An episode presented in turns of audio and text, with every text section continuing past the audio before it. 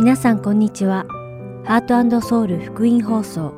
5月7日の日本語放送をお聞きいただいています。このシーズンは聖書を一緒に読みましょう。アリゾナ・フィニックス JIBC ヤソ牧師によるグランドキャニオンの彼方から次世代への祈りをお届けします。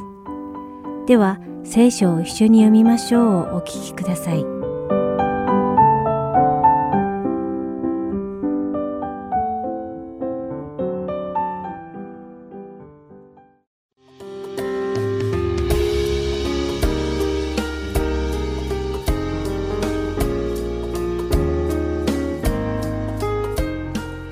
皆さんこんにちは。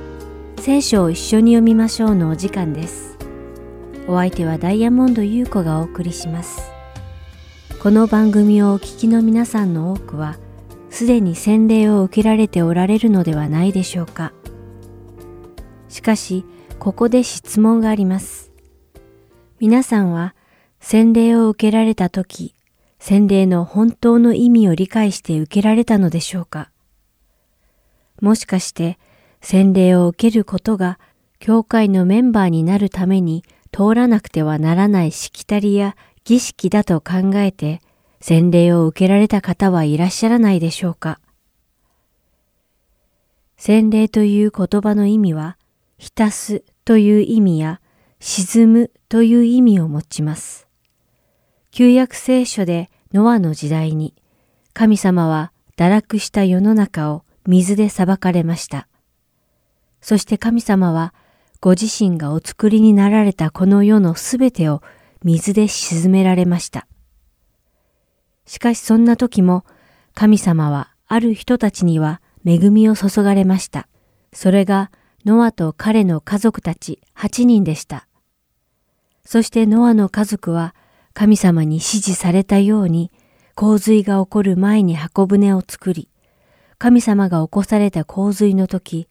その箱舟の中で過ごし、洪水の被害に遭わずに済んだのです。使徒ペテロは、ペテロの手紙第一、3章18節から22節で、洪水の時にノアが救われたことをイエス様と比べて説明しています。実はこの聖書箇所はとても解釈が難しく、神学学者たちの解釈も分かれるところなのですが、平たく言えば、神様がこの世を水で裁かれる時に、ノアの家族が箱舟の中に入っていたので、神様の水の裁きから救われたように、クリスチャンたちは復活されたイエス様のうちに入っているので、神様の審判から救われるということなのです。先ほども言いましたが、洗礼とは水の中に入ることを言います。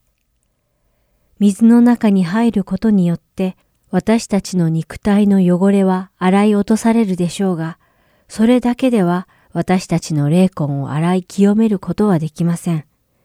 ですから、真の洗礼とは、私の肉体を清めるために行うのではなく、洗礼を受ける人がこれから自分は復活されたイエス様のうちに入って、良い良心を持って神様の見前に清く正しく生きていきますという決断を意味するのです。では、ペトロの手紙第一3章21節を読んでみましょう。そのことは、今あなた方を救うバプテスマをあらかじめ示した方なのです。バプテスマは肉体の汚れを取り除くものではなく、正しい良心の神への誓いであり、イエス・キリストの復活によるものです。皆さんは真の洗礼を受けていますか？もし皆さんが洗礼を受けたとき、洗礼の真の意味を知らずに受けたのならば、今一度本当の意味の洗礼を受けることをお勧めします。間違ってほしくないのは、もう一度水の中に入って出てくる儀式という意味の洗礼を受け直すことを勧めているのではありません。そうではなく、自分がこれからイエス様のうちに入り、清い良心を持って神様の見前に正しく生きていくという決断を取ることを進めているのです。この番組をお聞きの皆さんが清い心で神様の見前に正しく生きていけますように、私たちをどうぞ導いてください。イエス様の皆によってお祈りします。アーメン。それでは今日の聖書箇所、ペテロの手紙第1、3章18節から22節をお読みして、今日の聖書を一緒に読みましょう終わりたいと思います。キリストも一度罪のために死なれました。正しい方が悪い人々の身代わりとなったのです。それは肉においては死に渡され、霊においては生かされて、私たちを神の身元に導くためでした。その霊において、キリストは囚われの霊たちのところに行って、御言葉を語られたのです。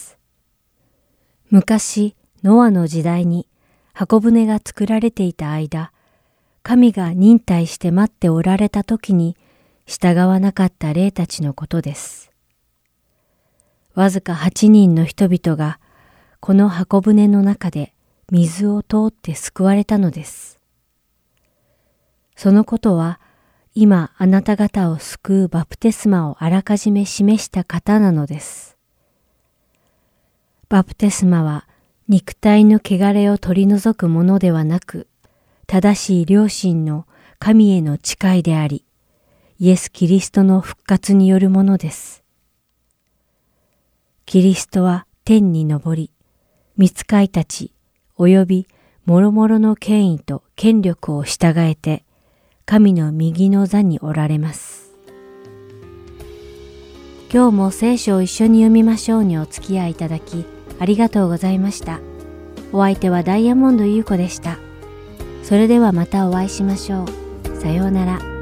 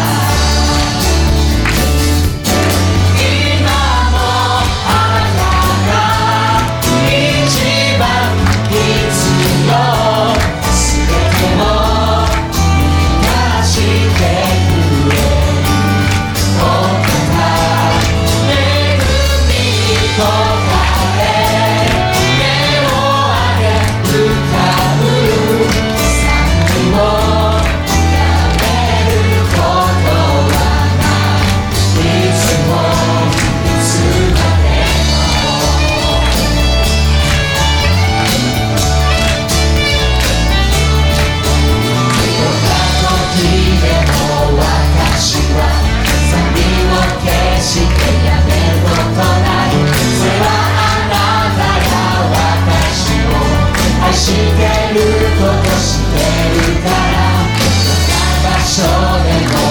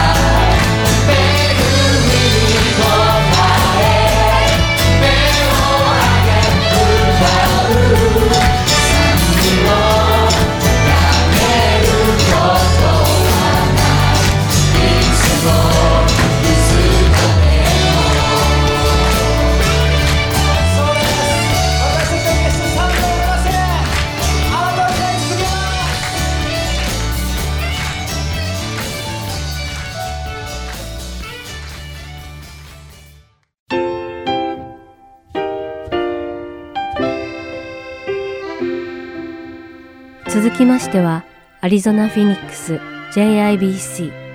ヤソ牧師によるグランドキャニオンの彼方からをお聞きください。今日のタイトルは、もっとです。ヤソ先生のお話を通して、皆様が恵みのひとときを送られることを願います。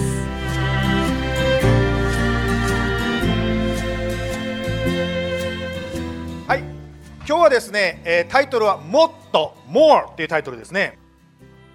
まあ、実は先週ですね、ジムさんを通して、まえーと、ヘブル書の4章から学びましたけれども、今日はヘブル書9章を中心にしながらですね、共にいろんな箇所を使いながら学んでいきたいと思います。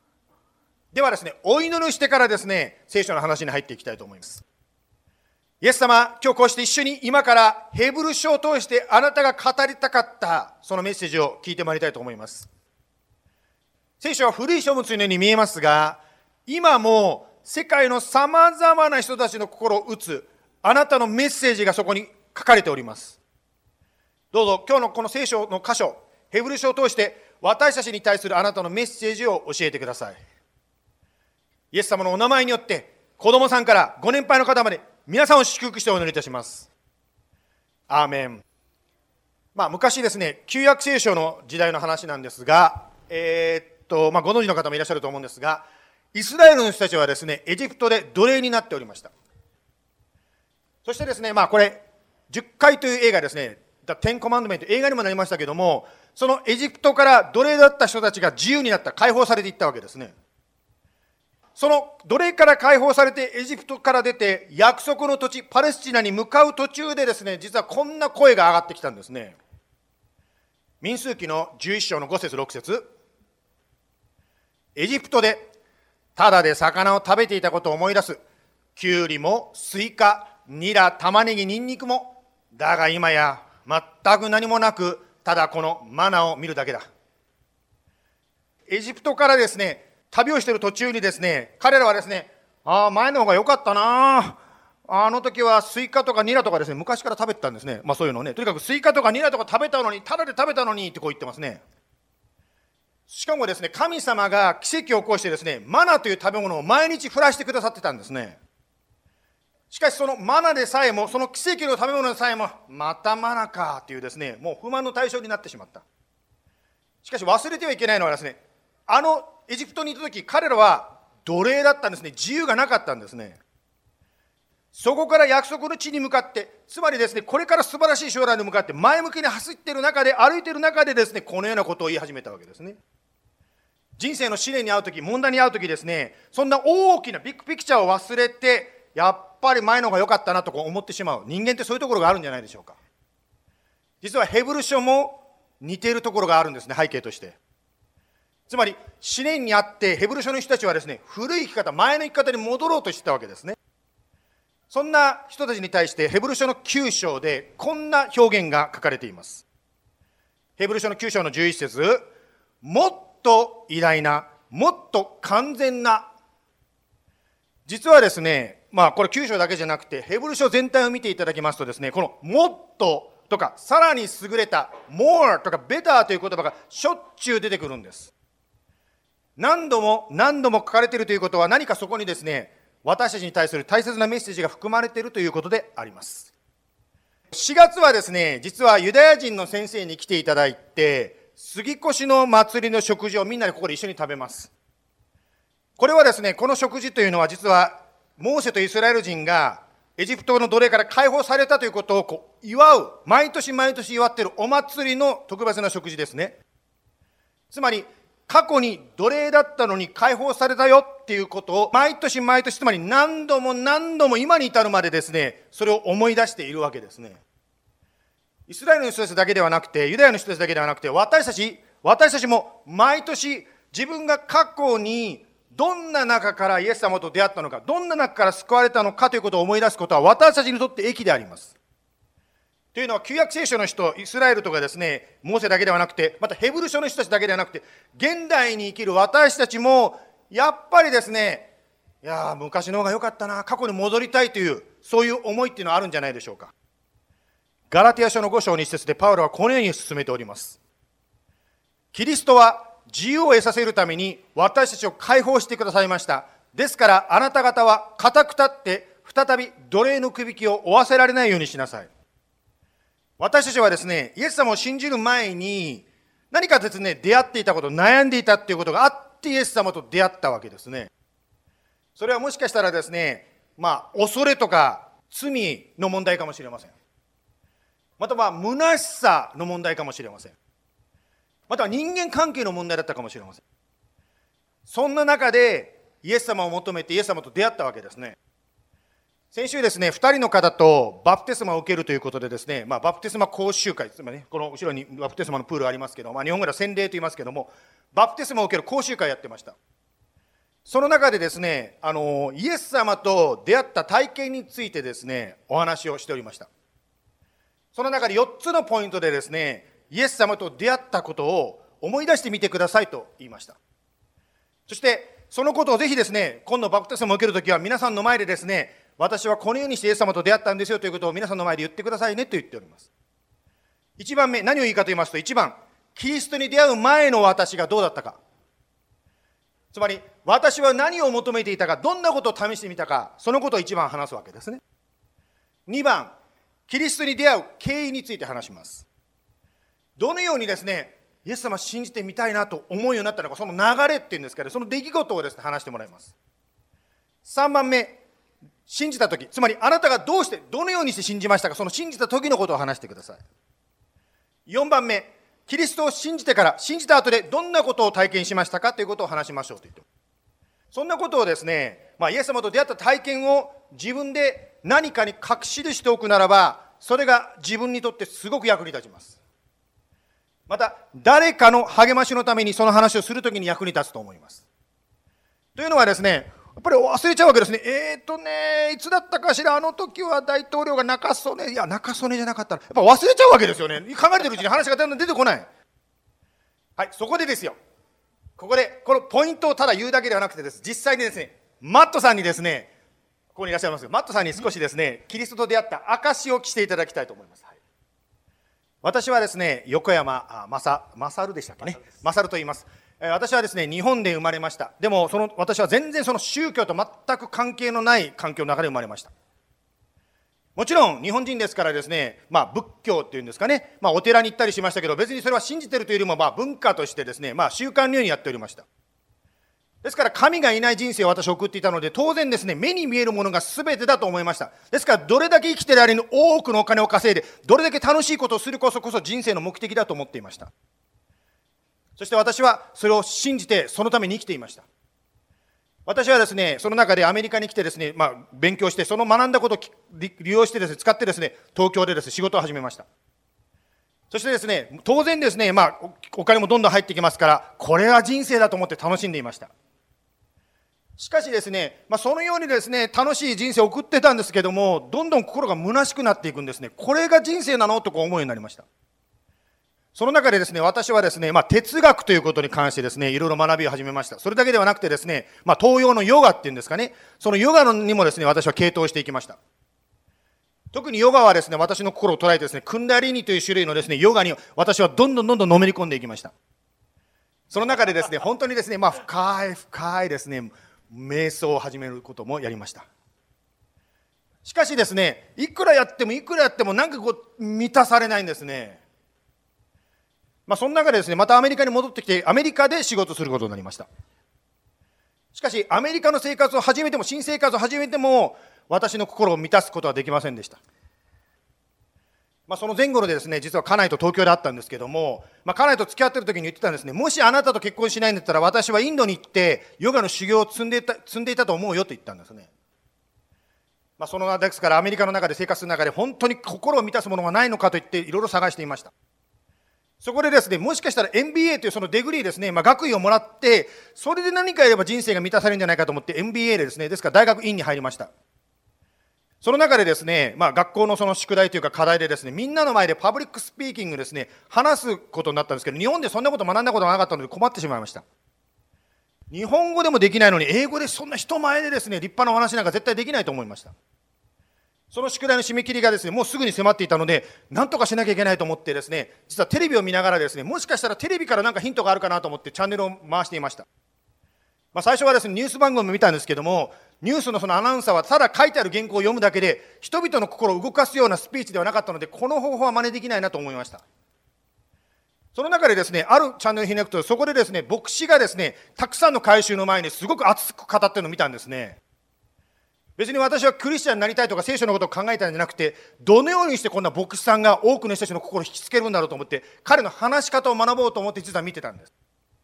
その中でですね、牧師さんを通して私は3つのテクニックを学びました。1つ目はですね、人々の気持ちを引き寄せたいんであれば、声を小さくしたらいいということを学びました。また大事なことは3回繰り返せばですね、人々が覚えてくれるということを学びました。間を持つことがですね、相手の関心を引くことが大事だということを3番目に学びました。実は私はテクニックを盗むためにですね、その牧師さんの話聞いたんですけど、いつの間にかですね、その話された内容、聖書の話そのものが私の心を捉えるようになりました。その中で家内の仕事を通してですね、その仕事場のにいたクリスチャンの人と出会って、そして彼を通して私は実はイエス様と出会ったんですね。彼はですね、イエス様のことを直接ですね、あなたは罪人だ、信じろと言ってるわけじゃないんですけど、彼の生き方を見てて、私はすごくですね、イエス様を感じました。彼はですね、自分よりももっと大きな力によって動かされている人だということにすごく感じて、私もその大きな力が欲しいと思いました。彼はですね、もちろん私と同じようにですね、嬉しいこと、悲しいこといっぱいあったんですけども、そういう問題にあっているのに、彼の心の中にある平安というのがあることに気がついたんですね。ですから私も彼が持っているような、そのものが欲しいと思うようになりました。あの、ある、その時にですね、ある時に教会に行きました。私は家内、まだクリスチャンになかった彼なんですけど、一緒についてきてくれたんで、一緒に教会に行ったら、なんと、イエス様信じませんかという救いの招きがそこでされたんですね。僕先生が信じませんか？来てくださいって前に呼んだ時になんかわからないけど心の中でですね引っ張るもの押すものがあってですね行こうとこういう気になりました。気がついたらもう立ち上がってですね牧師さんに向かって歩いている自分に気がつきました。その中でふっと我に返ってですね私は何やってんだと思って家内の方を見たんですね。今でもですねその時の彼女の表情を思い出します。何やってんのあんたはっていう顔してました。今でもですね彼女がその時思ったことはですね本当にあなた何やってんの？って言ってる気持ち今でも思い出します。その時は分からなかったんですけども、神様が、聖霊様が私に働いて私を前に押したんですね。そしてその前で私はイエス様を信じると祈りました。実は私はイエス様を信じますと言って牧師先生と祈った後に、心の中の葛藤が始まったんです。つまり、古い私と新しい私が心の中で葛藤するようになってきたんですね。もちろん、今でもですね、その心の葛藤は続いているんですが、しかし、心にできたあの平安というのは変わらないんです。そしてこの戦いももちろん戦いといえば戦いなんですが心にある神様が私を助けてくださり勝利へと導いてくださっています。もちろん最近今でもですねアップンダウンがあることがあります。しかし心の中にあるあのあの平安あの平安は変わることなく今も私の心に宿っています。もちろんこのこの平安もうこの平安としか言えないんですね。言葉で言えないんですけど信じたら分かります。私は一人でも多くの方にこの平安をですね持ってほしいなと願っています。ありがとうございました。Thank you. Okay, who's next? I just joking. Okay, next one. Okay, let's move on. あの、まあ、マットさんによりですね、信じた時っていうことをはっきり覚えてる方もいらっしゃると思います。まあ、それだけじゃなくてですね、ある方にとってはですね、はっきりわからない、いや、いつ信じて、いや、小さい頃から教会行っていつかしらという方もいらっしゃると思うんです。そんな人でもですね、自分の罪が分かりイエス様の十字架がはっきり分かった体験というのがありますそれがあなたの救いの体験なんですね。先週もですねある方と一緒に学び会してたらですねその方は20年前にイエス様を信じる祈りをしたと言ってました。その時は友達が祈ったのでただ一緒について祈っただけだとこう言ってました。しかし先週ですね、まあ、一緒にねバイブルスタディやってる中で本当に心からその方は信じますという決心ができたんですね。そしてイエス様と本当に出会ったんですね。イエス様と出会ったというこの体験があなたや私の出発点。これが土台になります。ですから自分のためにまず自分のためにこの救いの体験をぜひ書き残してほしいんですね。1番目のポイント今日は2つポイントがあるんですけど1番目のポイントはイエス様と出会ったあなたの体験をぜひ書き残してください。さて次にですけども、まあ、皆さんの中でですねイエス様を信じた後信仰をバックスライドしてしまった。そんな経験がある方いらっしゃるかもしれません。実は私もですね一度はですね挫折したクリスチャンの一人であります。まあ、クリスチャンになったんですけども牧師になるとまで言ったんですけど途中でですね全ての奉仕をやめて教会に行くことすらやれなくなりました、まあ、そんな時に気になったのが今読んでるこのヘブル書なんですね。そこにはですねヘブル書の6章に飛びますけども6章の4節から6節にこんな言葉が書いてあります。一度光に照らされ天からの賜物を味わい精霊に預かるものとなって神の素晴らしい御言葉と来たるべき世の力を味わった上で6節堕落してしまうならそういう人たちをもう一度悔い改めに立ち返らせることはできません。彼らは自分で神の子をもう一度十字架にかけて晒し者にする者たちだからです。またですね今週この教会のですね通道表によりますとヘブル書の10章を読むことになっておりますけれども10章にもこんなことが書いてあるんですね。10章の26節ヘブル書。もし私たちが真理の知識を受けた後進んで罪にとどまり続けるならもはや罪のための生贄は残されておらずただ27節ただ裁きと逆らう者たちを焼き尽くす激しい火を恐れながら待つしかありません。私はですねキリストなんかも知らない教会なんか行かないさよならって言ってる時にこういう歌詞を読んでですねますます落ち込んでいきました。まあ、ちょっと考えてみたいと思うんですね実はですねこの箇所の意味なんですけど実はこの6章と10章に書いてあるこのことの意味は一体何なのかということを少し考えてみたいと思います。ここで言われてる人は誰のことを指しているのかということを実は3つの解釈がされております。1番目の解釈は、ここで言われてる人はクリスチャンだと思ってたけどクリスチャンじゃなかった人たち、つまり本当は信じてなかった人のことを言っている。2番、クリスチャンだったんだけど、つまり本当に信じてたんだけど途中で堕落してしまった、つまり罪を犯し続けて堕落してしまったクリスチャンのことを言っている。3番目、本当に救われたクリスチャン、本当のクリスチャンなんだけど、そういうクリスチャンに対して警告してる。気をつけなさいよ。バックしないでねという励ますためにちょっと厳しい言葉を言っている。さあ、3つの考え方あるんですけど、この3つのうちのどれの解釈を取るかというのは、実はあなた、皆さんが持っている神学によって答えが変わってくると思います。実はですね、この答えがどうなるかというのは、実は2つの大きな考え方がありまして、過去500年間、神学者ですね、神様のことを深く研究している人たちの間で500年間争われている論議なんですね、議論なんですね。ちょっと初めての方のために言っておきますけど、えー、論争、聖書ってそんなに論争しなきゃいけないのということなんですけど、実は聖書では誰が読んでもはっきりと分かることはたくさん書いてあります。しかし、解釈が分かれる、まあ、 non-essential と私呼んでいますけども、解釈が分かれる部分も少しですけど、あるにはあるんですね。実は今の箇所がこうなってくるわけです。例えば一つの考え方、まあ、カルビン主義と言われるグループの人たちによりますとですね、イエス様を信じるならば、どんなことがあったって、罪を犯そうが、罪を犯し続けようが、どんなことがあったって、その人は天国に行ける。つまり救いは失われないと考えるのが、これがカルビン主義であります。もう一つの考え方、これはアルミニウス主義と言われていますけども、その考え方はですね、信じてももし罪を犯し続けるなら、つまり神に背を向けるなら、堕落するならば、あなたは地獄に行くよという、これがアルミニウスの考え方であります。どの立場をですね、取るにしてもですよ、まあ500年間ですね、その私よりもはるかに賢い神学者の人が議論しても答えが出ないということは、今日一日でですね、この短い時間で決着つけることはできないかもしれませんけど、しかしですね、このヘブル書を通して、じゃあ、イエス様が私たち現代を生きる人たちに何を伝えたかったのかということだけはですね、今日捉えて帰りたいと思います。以前ですね、聖書の学び方、ね、SOAP というのをやったときに、聖書の読み方で、どの翻訳を使って聖書を読むかというのは、聖書を理解するために深く理解したいのであれば、どの翻訳を使うのが大事ですよということを言いましたね。先週もですね、ある方と勉強会してたんですけども、その方の聖書にはですね、こういう訳をしてたんですね。あなたの罪をみんなの前で言えば許されると書いてあったんですね。すごくちょっとまあカトリック的というかですね、このね、違う役だなと思ったんです。神の前じゃなくて人、みんなの前で言いなさいと書いてあるんで、ちょっとこの役は違うんじゃないかなとこう思ったわけですけど。まあ、ですから役が大事だということもありますが、今日はもう一つですね、聖書からイエス様の言いたいこと、はっきり捉えるための二つ目の秘訣をお話ししたいと思います。それはどういうことかと言いますと、聖書を読むときは文脈、つまり話の流れを読み、読んでくださいっていうことですね。つまりこのことを話して次のことを話して何が話がつながってんのかこの話のつながりを理解するとはっきりとですねイエス様のメッセージが分かりやすくなります。実はこの文脈コンテキストという考え方はですね日常生活でもとても大事なことなんですよ。私は先週ですねあのロサンゼルスの領事館から E メールが来たのでそれをですね一部を引用してフェイスブックに載せたんですね。そしたらですね、それを見た方がですね、あなたの言ってることは日本政府の主張と違うというふうにです、ね、指摘してくださった方がいらっしゃるんですね。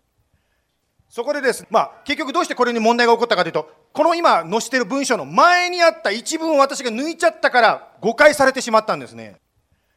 つまりこの前に何が書いてあったかというとですね、日本の国はコロナのなんて制限、この国からはですね、コロナの制限をかけているので、この国の人たちは入れませんよっていう指定している中にアメリカが今までなってたわけですけども、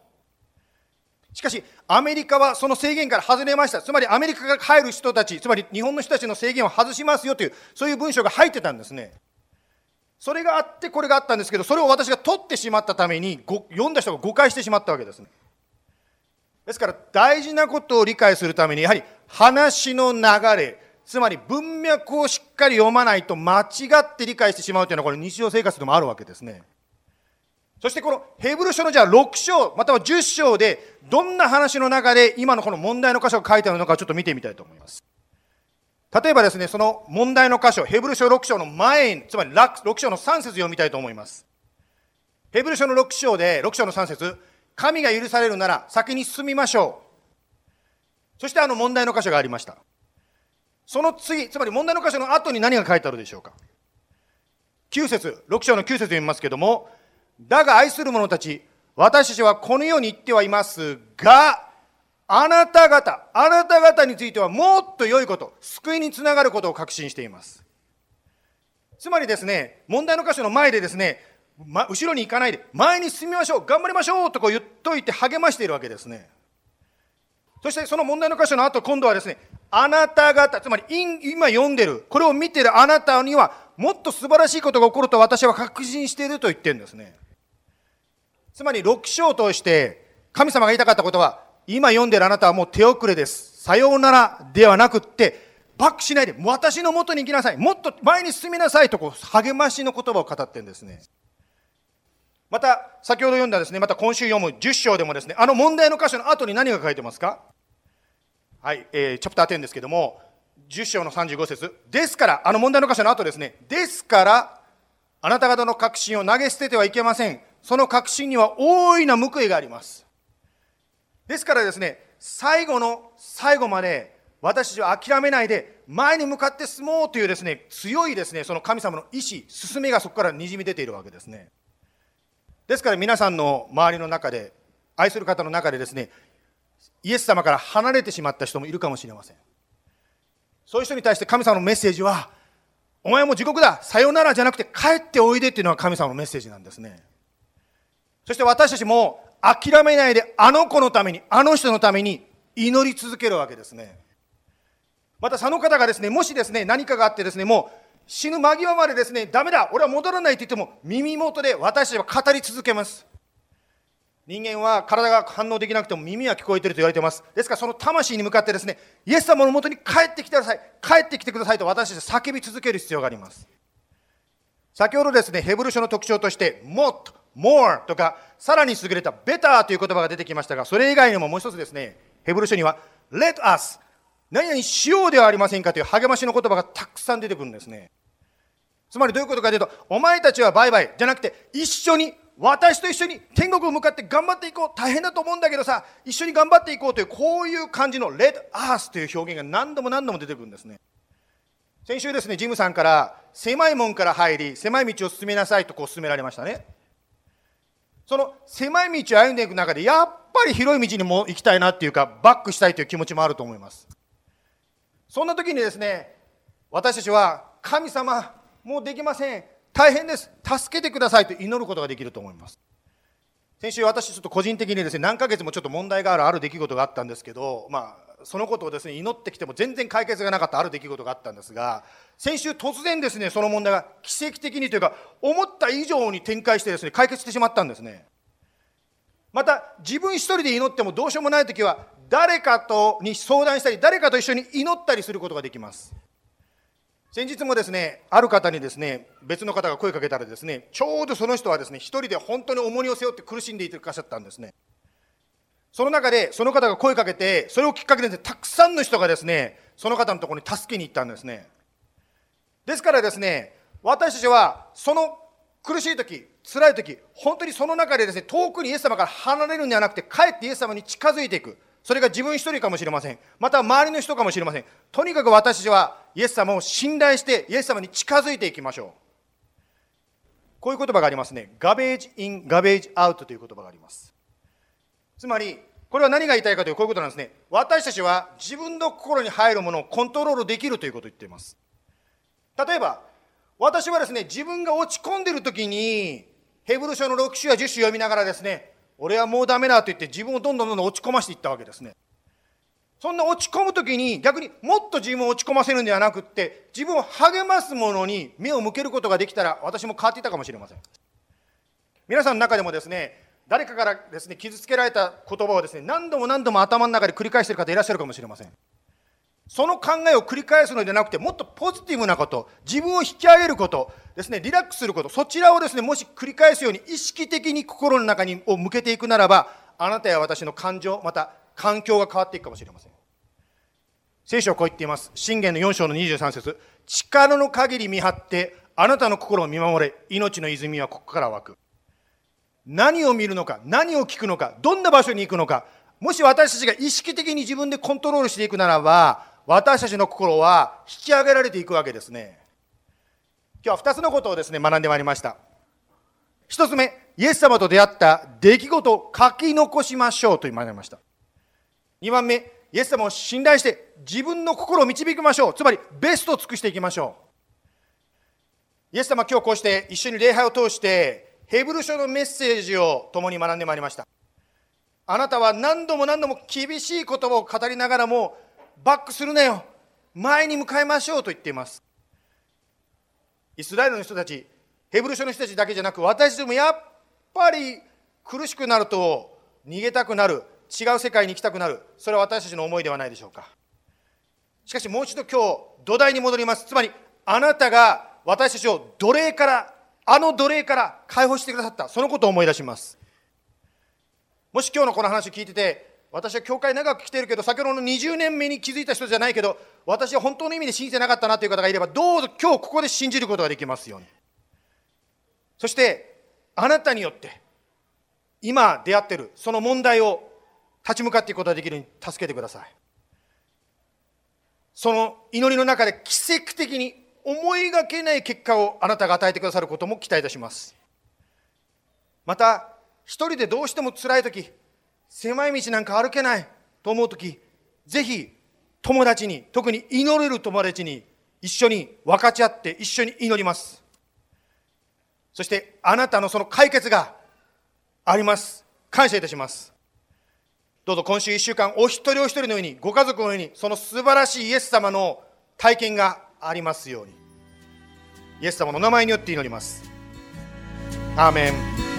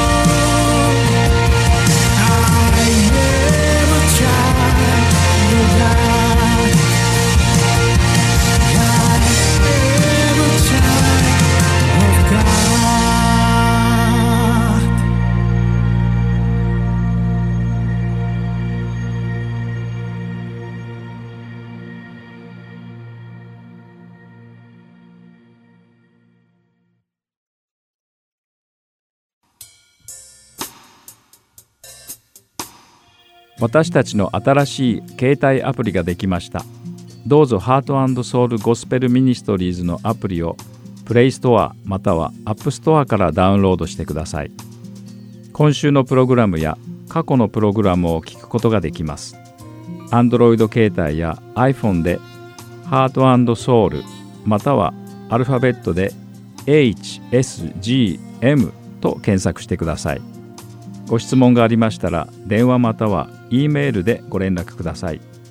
電話番号は602-866-8999 E メールアドレスは heartandsoul.org at gmail.com です。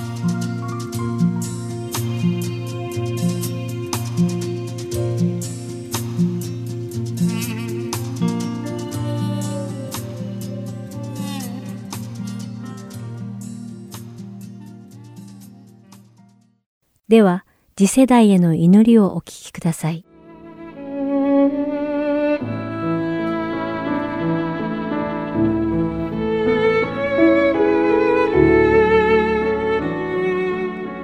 皆さんこんにちは。次世代への祈りの時間です。お相手は横山まさるです。今日も一緒に次世代を担う若者たちがどのような状況に置かれているのかを理解し祈っていきましょう。さて今回は信玄の第3章の5節から始めましょう。そこには心を尽くして主により頼め自分の悟りに頼るなと書かれています。ここでより頼めと訳されたヘブル語は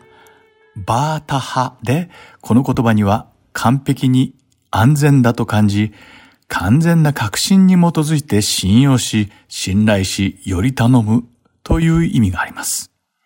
神様を信頼することは、クリスチャンとして生きる人々の基本的な特徴の一つです。この世のどんなことよりも主を信頼することは、神様の神聖なご性質に対する恐れのない私たちの自信を表し、主は常に私たちの信頼に値することを表明しているのです。さて今年の初めに神様は私を美しい賜物で祝福してくださいました。それは友人を通して招待された特別な支援の必要な子供たちを持つ親たちの集まりに参加できたことでした。そこで私は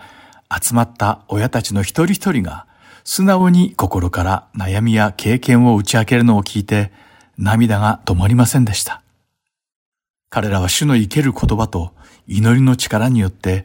計り知れない苦労や痛みを乗り越える力を預かり、希望と喜びに満ちているという話をしてくれました。その中でも一番心に残ったのは、この親たちが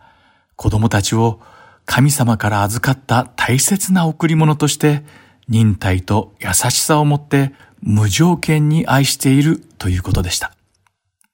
彼らは日々神様により頼み、大胆な信仰と恐れのない自信を持って主を信頼することが何を意味するのかを知っていたのです。米国保健福祉省によると、18歳未満の米国人口の12.8%の約940万人が特別な医療支援を必要としていると推定されています。そしてこのような子供のために特別な医療支援が必要な家庭は、米国における子供を持つ全世帯の20%を占めているのです。これを聞いたときに出てくるのが次の質問です。それは、このような家庭が、教会のコミュニティと一体どのように関わっているのだろうかという質問です。メリンダ・ジョーンズ・オールズ氏が発表した宗教関係コミュニティにおける障害児を持つ家庭の参加という博士論文は、障害児を持つ親の90%以上が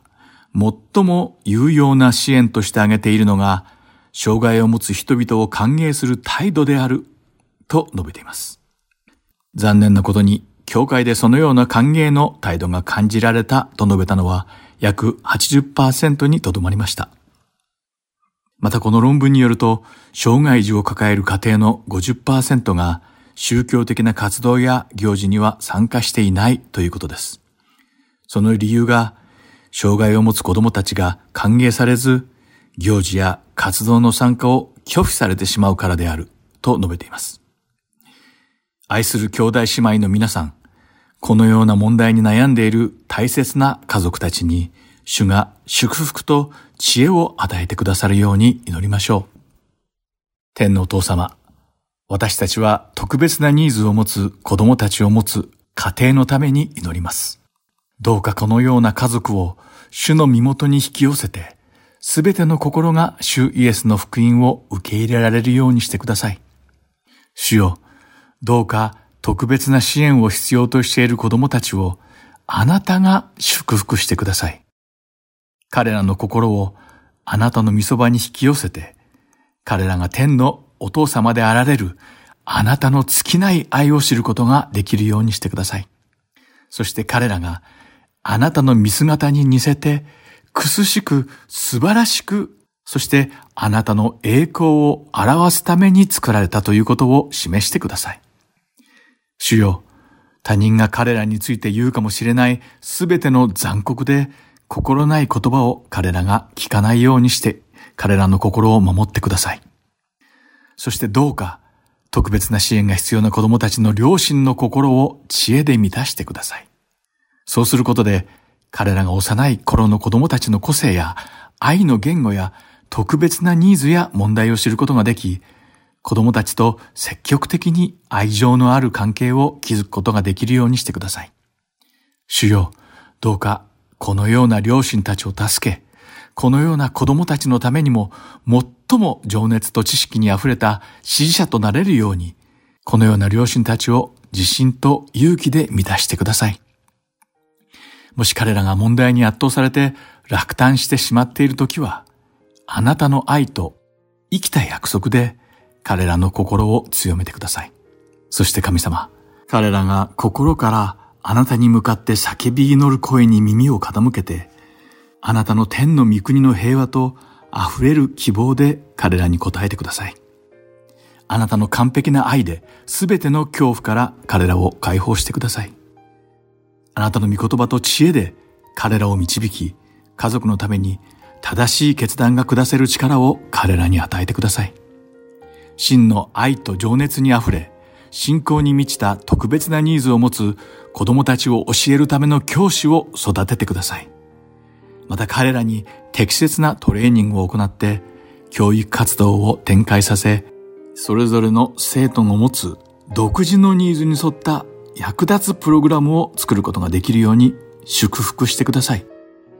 障害児を持つ両親と教師たちを祝福して一つの心でまとめ、生徒たちが自分の興味や願望や神様から与えられた贈り物や才能や能力を見出し、主の栄光のために彼らが用いられる助けとなるようにしてください。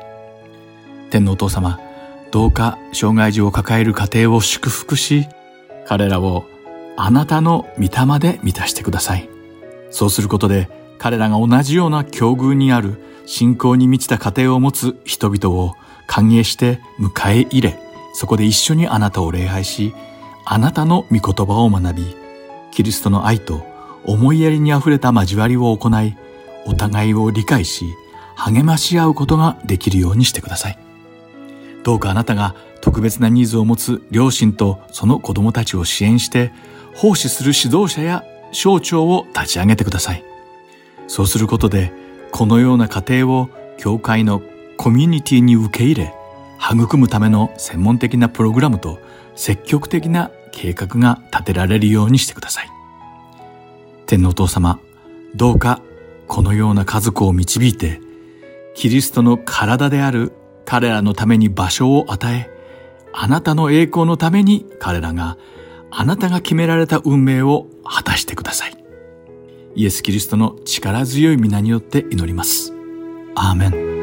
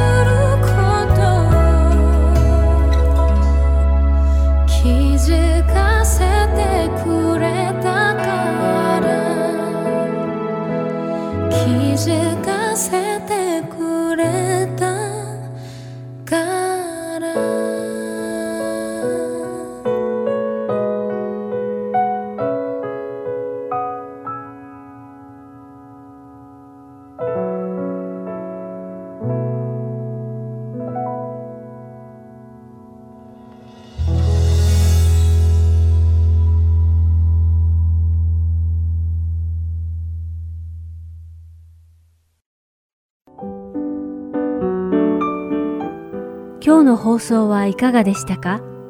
最後までお付き合いくださりありがとうございました。また来週お会いしましょう。